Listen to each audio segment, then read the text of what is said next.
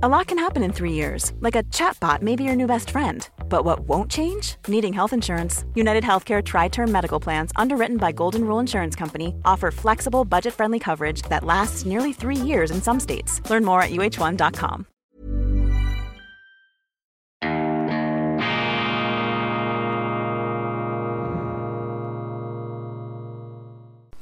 Grüezi miteinander. Einen wunderschönen guten Morgen, meine sehr verehrten Damen und Herren, liebe Freunde, vor allem in Deutschland und in Österreich. Ich begrüße Sie herzlichst zur internationalen Ausgabe von Weltwoche Daily, die andere Sicht unabhängig, kritisch, gut gelaunt am Montag, dem 20. Juni 2022. Was sind die drei wichtigsten Nachrichten aus deutscher Sicht in letzter Zeit? Erstens, NATO-Generalsekretär Jens Stoltenberg hat gesagt, dass es einen Frieden mit Russland nur geben könne, wenn die Ukraine zu territorialen Zugeständnissen bereit sei. Das sind ganz neue Töne, die da von Seiten der NATO zu hören sind.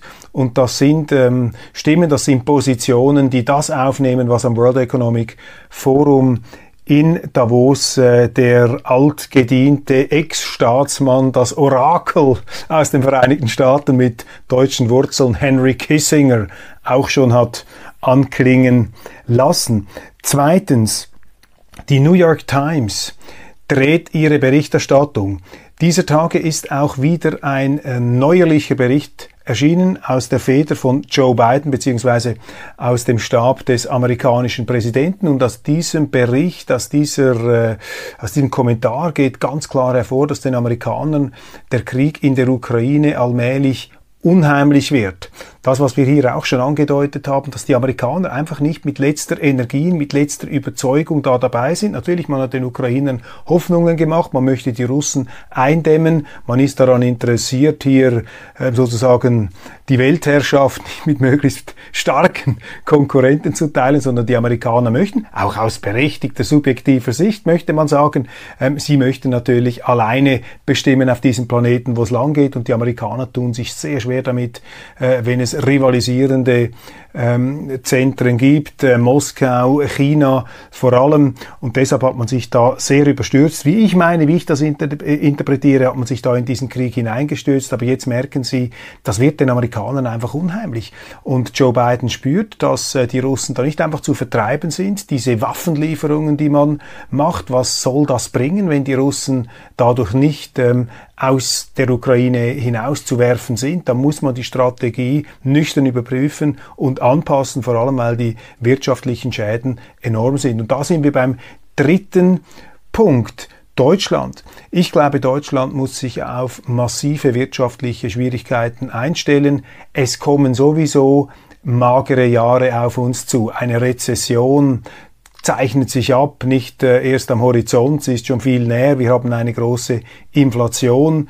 Man weiß nicht, ob jetzt diese ähm, zaghaften Zinserhöhungen, ob die etwas bringen werden, wenn wir dieses Negativzinsregime aufbrechen. Es gibt düstere Ausblicke, Stagflation, all diese Dinge. Also der biblische Zyklus auf die sieben fetten Jahre folgen sieben magere Jahre, sieben im übertragenen Sinn äh, gemeint. Auf darauf müssen wir uns einstellen. Aber die ganze Thematik mit den russischen Gaslieferungen, ich habe davon gesprochen, die Russen haben ihre Gaslieferungen Richtung Deutschland um 60 Prozent vermindert. Das ist massiv und das wird äh, ans Portemonnaie gehen. Das wird natürlich alles verteuern, denn die Energie liegt allem zugrunde. Die Energie ist der ganz große äh, Inflationstreiber bei uns im Westen, keine Frage. Und deshalb ähm, kann man hier nur wiederholen, dass sich äh, Europa keinen Gefallen tut mit dieser allzu unkritischen Amerika-Politik hier gegenüber Russland, gegenüber der Ukraine. Natürlich, dieser Einmarsch, dieser Überfall ist nicht akzeptabel, genauso wie auch die faktische Annexion der Krim nicht akzeptabel war. Aber wir müssen einfach aufpassen, dass wir unsere Maßstäbe nicht verlieren. Nehmen Sie nur dieses ganze verrückte Sanktionsregime gegen Russland. Ich sage verrücktes Sanktionsregime, weil dieses Sanktionsregime vor allem den Westen schadet. Ich habe von den Gaslieferungen gesprochen und gesagt, dass die Russen möglicherweise aus politischen Gründen hier äh, den Hahn zudrehen und hat mich ein Zuschauer von Weltwoche äh, Daily hier belehrt und hat gesagt, nein, nein, das sei, beziehungsweise eine Zuschauerin, Petra, sie hat mir geschrieben, es habe tatsächlich mit den, ich suche es gleich, das habe hier tatsächlich mit den, ähm, mit den äh, äh, Gasverdichterstationen zu tun. Die könnten im Moment nicht geliefert werden aufgrund der Sanktionen gegen Russland. Ein klassischer Fall von einem Schuss ins eigene Knie. Und ähm, wir ähm, berauben uns der wirtschaftlichen Lebensgrundlagen aufgrund eines Kriegs, den wir ablehnen, den niemand gewollt hat, den wir auch verurteilen. Trotzdem müssen wir am Schluss die realpolitisch realistische Politik hier verfolgen. Und die lautet, dass man mit Russland früher oder später wieder einen Ausgleich finden muss. Und davon ist man in Europa sehr weit entfernt. Ich habe den Eindruck, wenn ich auch die Körpersprache einer Ursula von der Leyen anschaue, der Kommissionspräsidentin, dass hier eine Verhärtung, eine Art ähm, fast schon Aufstand gegen die Wirklichkeit sich personifiziert. Und äh, dass man jetzt hier die Flucht nach vorne wagt, sie hat äh, gesagt, die Ukraine müsse EU-Mitglied werden, versucht also da noch das zu übertrumpfen, was äh, Scholz, äh, Draghi und Macron, die Regierungs- und Staatschefs der drei äh, oder drei großer EU-Staaten in Kiew äh, verlautbart haben. Scholz hat sich ja sehr zurückhaltend geäußert, etwas unverbindlich.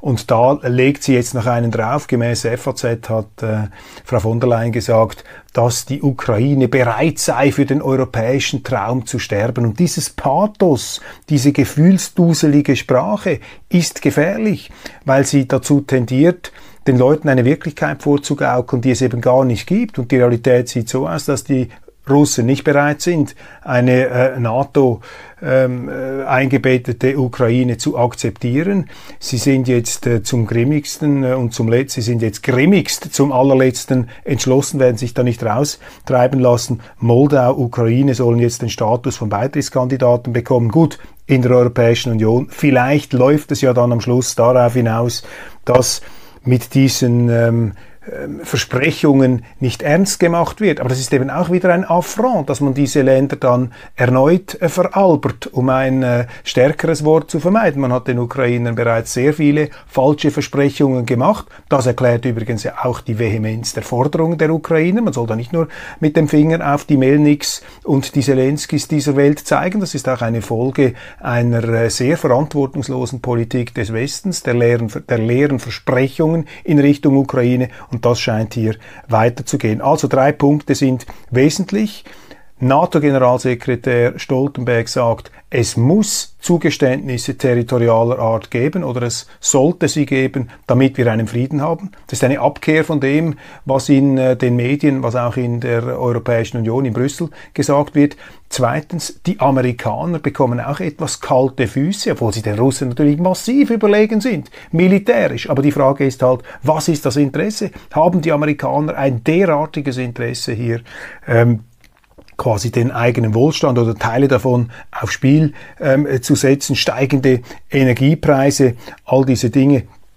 Das sind äh, Fragen, die man sich dort jetzt äh, stellt, obwohl die Amerikaner natürlich auch von den Negativfolgen dieses Krieges nicht so stark betroffen sind wie die Europäische Union. Und in Europa wiederum ganz klar, man schadet sich massiv aufgrund dieser verminderten Gaslieferungen aus Russland, wird die EU wird vor allem Deutschland wirtschaftlich im Kern ähm, getroffen. Der europäische, der europäische Traum soll trotzdem wahr werden. In der Schweiz irritieren Inserate dieser Art jetzt hier die Medien machen da eine riesen Kampagne, mehrere Firmen. Trans Rights are Human Rights.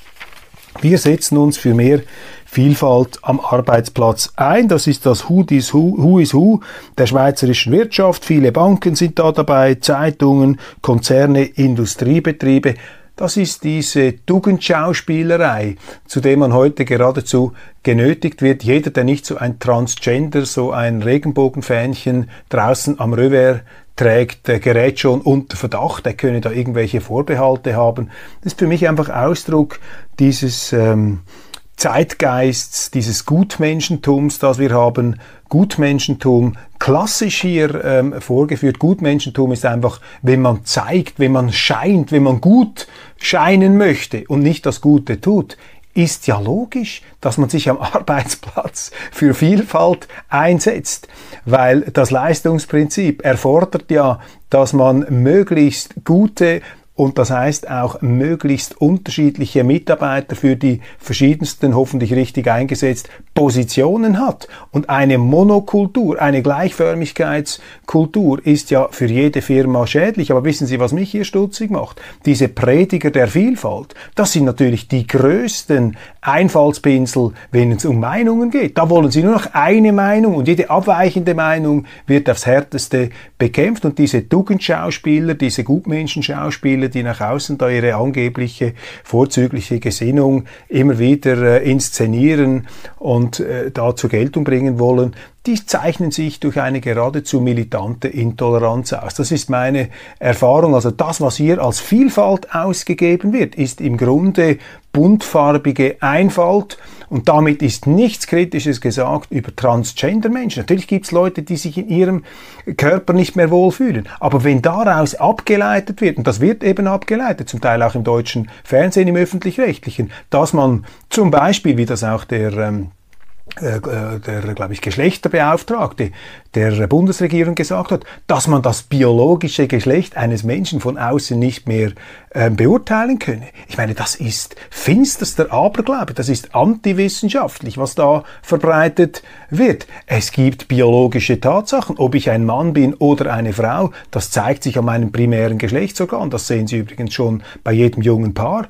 das beim Frauenarzt mit der Ultraschallmaschine schaut, ob es da beim Embryo schon ein Zipfelchen hat oder nicht. Die wollen doch das auch wissen. Die meisten, wird es ein Mädchen, wird es ein Junge. Das ist die Biologie, das ist Wissenschaft, das sind harte Tatsachen. Etwas ganz anderes ist es, ob sich dann der werdende Mensch in seinem Körper oder in ihrem Körper wohlfühlt oder nicht. Und es gibt Leute, die sich da nicht wohlfühlen. Aber ich weigere mich zu glauben, dass das eine riesige Prozentzahl von Menschen ist, so wie das jetzt suggeriert wird, als hätte der Westen ein Transgender-Problem. Wir haben doch kein Transgender-Problem. Überhaupt nicht. Wir haben ein Ideologieproblem, das aus dieser Transgender-Problematik, die es ja geben mag, eine Art Religion gemacht wird, auch eine Einheitsdoktrin und ein Machtinstrument, dass man hier ähm, einzupeitschen versucht, um die Leute zu einer bestimmten Gesinnung zu bringen. Das ist das, was mich hier misstrauisch macht. Ich bin für Vielfalt, ich bin für Diversität, ich bin auch für den Regenbogen, habe überhaupt nichts dagegen. Aber das Unbehagen, das mich beschleicht, wenn ich diese Symbole sehe, hat eben sehr viel damit zu tun, dass diese Regenbogen eben keine Symbole der Vielfalt, sondern Symbole der Meinungseinfalt geworden sind. Keine Woche ohne einen Artikel von Timothy Snyder. Jetzt schon wieder eine Seite in der NZZ. Die Verrücktheit Putin Brücken bauen zu wollen. Sich in Sachen Ukraine und Putins Gesichtswahrung Sorgen zu machen, ist abwegig. Dessen Macht bewegt sich jenseits aller Realität, auch jener des Krieges. Tatsachen zimmert er sich nach Bedarf zurecht. Ja, ich meine, ich kann das nicht beurteilen. Timothy Snyder ist ein hoch angesehener Historiker der Yale-Universität und er äh, setzt sich hier mit äh, fast schon wieder bewundernswerter Leidenschaft ein, Putin zu dämonisieren und den Westen hier also wirklich einzupeitschen in einer kriegerischen Beseitigungsstimmung, äh, den Westen da äh, geradezu ähm, ja, scharf zu machen, um einen Regimewechsel in Moskau herbeizuführen. Meine, ich sehe dann halt einfach die Berichte oder höre das, was mir Leute erzählen, die in Russland leben oder dort gelebt haben oder immer wieder mal in Russland sind und die sagen mir einfach, dass ein Großteil der Leute immer noch There's never been a faster or easier way to start your weight loss journey than with PlushCare. PlushCare accepts most insurance plans and gives you online access to board-certified physicians who can prescribe FDA-approved weight loss medications like Wigovi and Zepbound for those who qualify. Take charge of your health and speak with a board-certified physician about a weight loss plan that's right for you. Get started today at plushcare.com slash weight loss. That's plushcare.com slash weight loss. plushcare.com slash weight loss. I'm Sandra, and I'm just the professional your small business was looking for. But you didn't hire me because you didn't use LinkedIn jobs. LinkedIn has professionals you can't find anywhere else, including those who aren't actively looking for a new job, but might be open to the perfect role, like me. In a given month, over 70% of LinkedIn users don't visit other leading job sites. So if you're not looking on LinkedIn, you'll miss out on great candidates like Sandra. Start hiring professionals like a professional. Post your free job on linkedin.com/people today.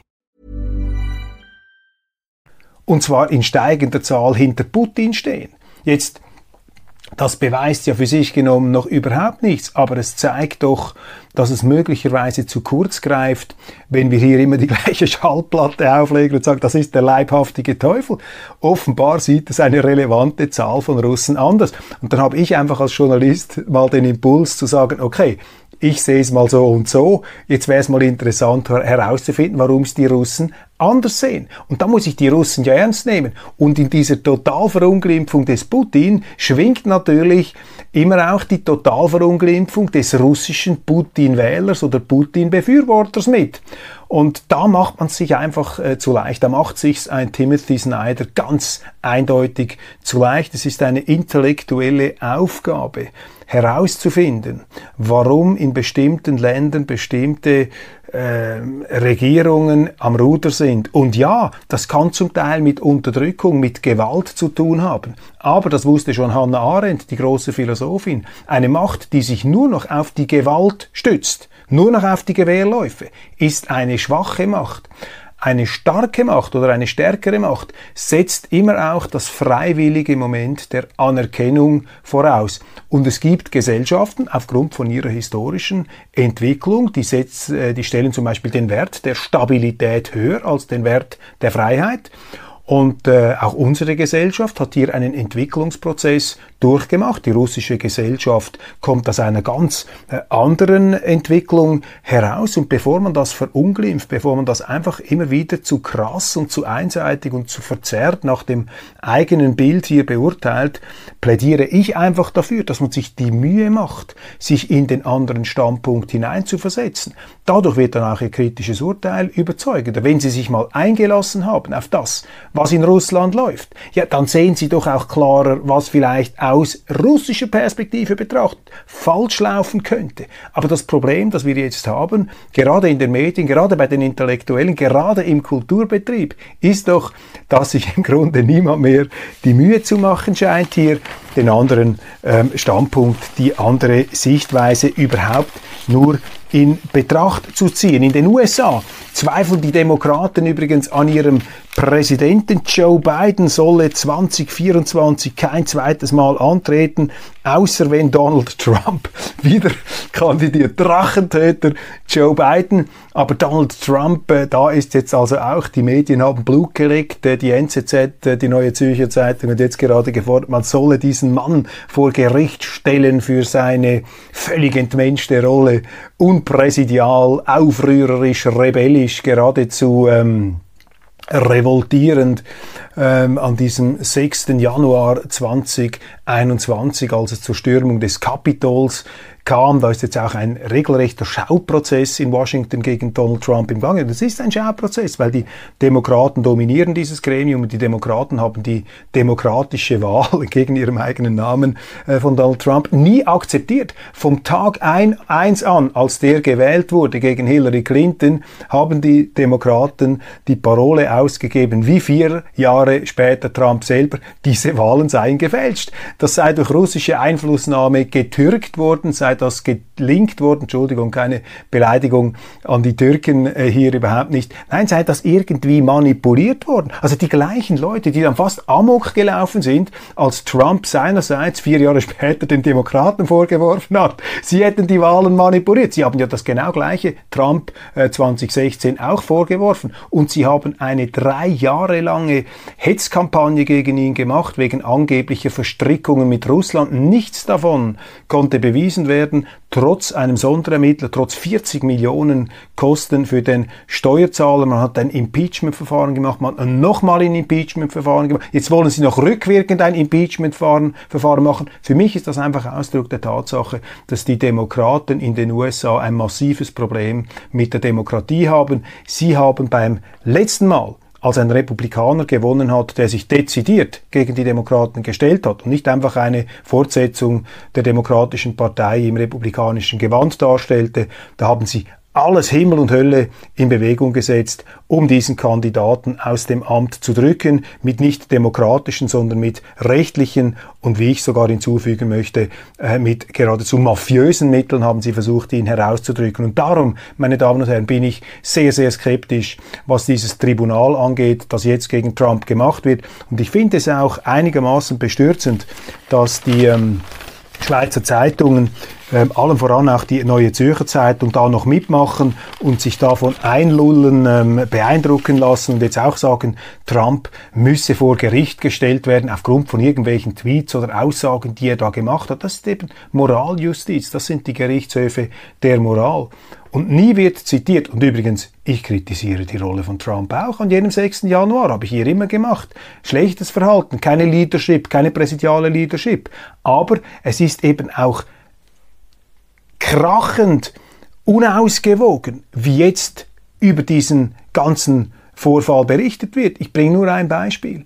Trump hat in seiner Rede damals gesagt, die Demonstration müsse friedlich und patriotisch erfolgen. Das wird einfach nie zitiert. Das wird nie zitiert, weil es passt nicht ins Bild, äh, dass man hier den Leuten äh, einhämmern will, nämlich das Bild eines Präsidenten, der ganz bewusst einen Putschversuch habe lancieren wollen. Und wenn Sie einen Putschversuch lancieren wollen, dann sagen Sie nicht friedlich und patriotisch demonstrieren. Und das hat er gesagt. Und wieso muss man das immer verschweigen, wenn man der Meinung ist, dass Trump hier äh, äh, ja abs absolut falsch gehandelt hat. Warum muss man das verschweigen, wenn man glaubt, selber Recht zu haben?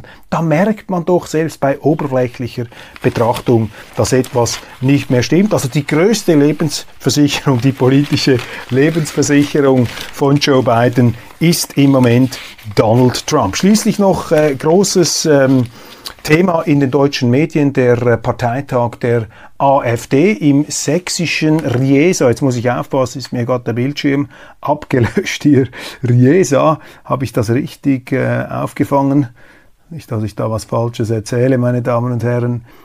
Ja, in äh, Riesa Richtig, in Riesa, im sächsischen Riesa hat der Parteitag der AfD stattgefunden. Es ist eine neue Parteispitze gewählt worden und zwar ist das Timo Chrupalla, äh, Tino Chrupalla und mit einem schlechten Resultat und mit einem äh, guten, mit einem starken Resultat Alice Weidel. Ebenfalls jetzt etwas stärker in der Spitze involviert ist da Peter Böhringer, der auch einige Interviews gegeben hat, der Münchner, also in München wohnhafte Finanzspezialist. Und es hat am Schluss noch einen großen Knatsch gegeben an diesem Wahl, äh, an diesem äh, Parteitag der AfD. Ja, in Stuttgart hätte ja ein Landesparteitag auch stattfinden sollen. Der konnte nicht durchgeführt werden aufgrund der von mir geschilderten äh, Vorgänge, dass sich die örtlichen Behörden geweigert haben, hier die Polizei entsprechend einzusetzen. Nun, äh, beim äh, bundesweiten Parteitag gab es einen großen Streit über die ähm, Europapolitik. Und ich habe mir das etwas angeschaut. Ich kenne das Europapapier im Detail nicht, aber einfach so etwas in der medialen Berichterstattung. Und äh, da fällt einfach wieder der totale Verlust an Kontenance auf der deutschen Journalisten. Die skandalisieren das jetzt, weil äh, die AfD hier von, einem ein, von einer einvernehmlichen Auflösung der Europäischen Union spricht, von einer Art ähm, ähm, ja auch ausgleichenden Funktion Deutschlands gegenüber Russland. Man billigt der Ukraine einen neutralen Status zu all Dinge, alles Dinge, die unter anderem Henry Kissinger äh, in dieser und in der ähnlichen Form schon geäußert haben, ich auch schon geäußert habe hier. Und wenn es natürlich die AfD sagt, dann ist der definitive intellektuelle Skandal. Jetzt kann ich hier einfach aus schweizerischer Warte sagen, ich habe keine Aktien bei der AfD, ich kenne da auch nicht alle, die da dabei sind. Ich kenne einige der Gründer sehr gut, mit einigen habe ich sogar eng zusammengearbeitet. Und das sind jetzt keine Finsterlinge, meine Damen und Herren, das sind einfach bürgerliche Leute, die im Grunde vor oder bis 2010, vielleicht 2012, in der CDU sich wohlgefühlt hätten. Aber die sind dann einfach deshalb ausgetreten oder haben eine eigene Partei gegründet, weil sie der begründeten Auffassung waren, dass Frau Merkel diese CDU massiv nach links verschoben hat. Und dem würde ja nicht einmal äh, der Großteil dieser dauerempörten äh, journalistischen äh, äh, Kollegen, äh, Klasse, würde, den, würde dem widersprechen. Die sehen das ja genau gleich, aber sie geben es eben nicht zu. Und wenn es die AfD ist, dann ist sofort alles verklemmt und verkrampft. Und ähm, für einen Schweizer wirkt das einfach bizarr, meine Damen. Es wirkt wirklich bizarr und ich kann Ihnen sagen, ich bin auch hellhörig, wenn ich äh, das Gefühl habe, jetzt äh, kommen Sie in Deutschland wieder im Stechschritt daher oder es werden die Pickelhauben angeschnallt. Aber im Moment habe ich äh, dieses etwas unheimliche, dieses etwas ungute Gefühl, nicht unbedingt bei der AfD sondern ich habe das eher, wenn ich da den Grünen ähm, äh, zuhöre oder anderen Exponenten des politischen Spektrums, die mit einer gebieterischen Intoleranz da peitschenknallend ihre Sichtweise zur alleingültigen erklären. Und da ist die AfD dann tatsächlich in der deutschen Öffentlichkeit eine Alternative. Es muss ihnen ja gar nicht gefallen, aber das ist eben Demokratie, Vielfalt vor Einfalt, nicht alle mit der gleichen Meinung. Und selbstverständlich ist es auch erlaubt, wenn in Deutschland eine Partei eine dezidiert EU-kritische Sicht hat. Ich habe auch eine dezidiert EU-kritische Sicht und ich würde mich als vorbildlichen Europäer bezeichnen, mehr noch jeder gute Europäer ist kritisch gegenüber der Europäischen Union, weil die Europäische Union eben in vielerlei Hinsicht etwas zutiefst antieuropäisches ist, nämlich eben auch gegen die Vielfalt, alles über einen Leisten, Einheitsbrei statt Pluralität, ähm, auch dieses äh, Zentralistische, das die EU immer mehr auszuzeichnen scheint. Das geht ja nicht nur der AfD auf den Wecker, da gibt's äh, in ganz Europa immer mehr Leute, die da nicht mehr mitmachen wollen. Und anstatt sich hier einfach taub zu stellen, sollte man doch einmal diese äh, kritischen Stimmen ernst nehmen und ihnen zuhören. Und man könnte ja auch, letzter Punkt, man könnte ja die AfD auch als eine Art Symptom bezeichnen und betrachten, als Symptom eines Unbehagens, dass unter weiten Teilen und unter erheblichen Teilen der deutschen Bevölkerung, die doch für die Europäische Union sind, die nicht ein kriegerisches Deutschland zurück wollen, die nicht ein Pickelhauben und Stechschritt Deutschland zurück wollen, aber die sind offensichtlich nicht mehr einverstanden mit diesem Käseglockenkurs der Mainstream-Parteien. Ist denn das so schwer? Ist das so schwierig, sich damit abzufinden? Das hat etwas Bestürzendes, vor allem in den Medien. Die deutschen Journalisten, meine Damen und Herren, sie sind nicht mehr pluralismusfähig. So, das war's von Weltwoche Daily für heute. Ich freue mich, äh, dass Sie zugehört haben und noch mehr freue ich mich, wenn Sie morgen wieder dabei sind, wenn es dann äh, wieder äh, weitergeht. Vielen Dank.